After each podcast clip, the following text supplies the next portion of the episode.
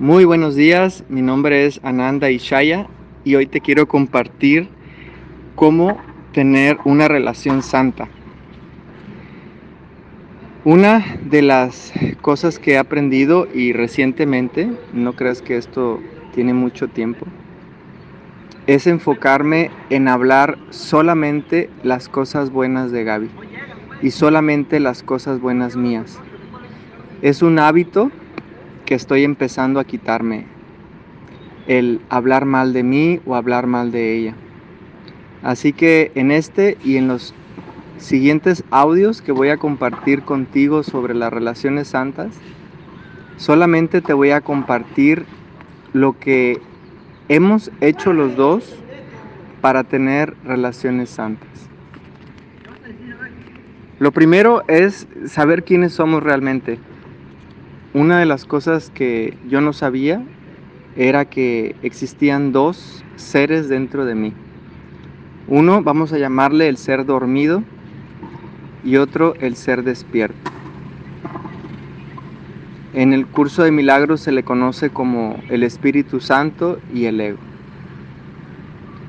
Y las relaciones santas solamente solamente en mi experiencia se pueden dar cuando elijo estar despierto, cuando elijo al Espíritu Santo, cuando elijo la sanación en lugar de la reacción.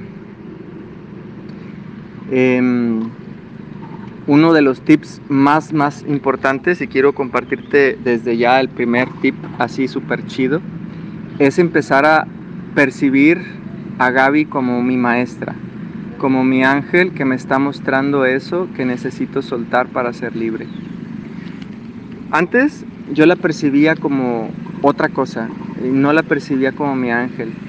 Y desde que empecé a percibirla como mi ángel que me está ayudando a sanar, me está ayudando a darme cuenta, me está ayudando a ser más consciente, me está ayudando a perdonar, me está ayudando a practicar el plan de salvación del Espíritu Santo, en pocas palabras.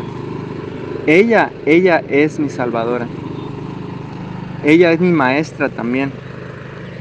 Y, una de las cosas que, que lo he compartido en audios anteriores, pero esto lo voy a volver a repetir porque me encanta, es un ejercicio muy sencillo que consiste en preguntarme qué características tiene un buen alumno. Un buen alumno es te voy a dejar unos minutos para que medites esa pregunta. Un buen alumno es, por favor compárteme aquí en el chat de la Escuela del Perdón, qué características tiene un buen alumno. Cuando me compartas los adjetivos, como por ejemplo te voy a dar uno, un buen alumno dice la verdad, es honesto. Entonces, eh, quiero que por favor eh, pongas aquí otros adjetivos de un buen alumno. Y ya que compartas los adjetivos, continuamos con este tema tan chido. Para mí es muy chido. Espero que a ti te guste y si no, pues ponle pausa al audio y ya no lo escuches. ¿Sabes? Bueno, nos vemos en el siguiente audio después de que compartan cuáles son las características de un buen alumno.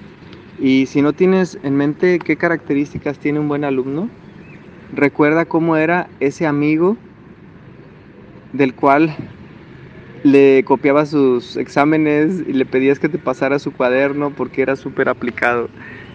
Esa personita que era súper aplicada en, en la escuela, ¿qué características tenía?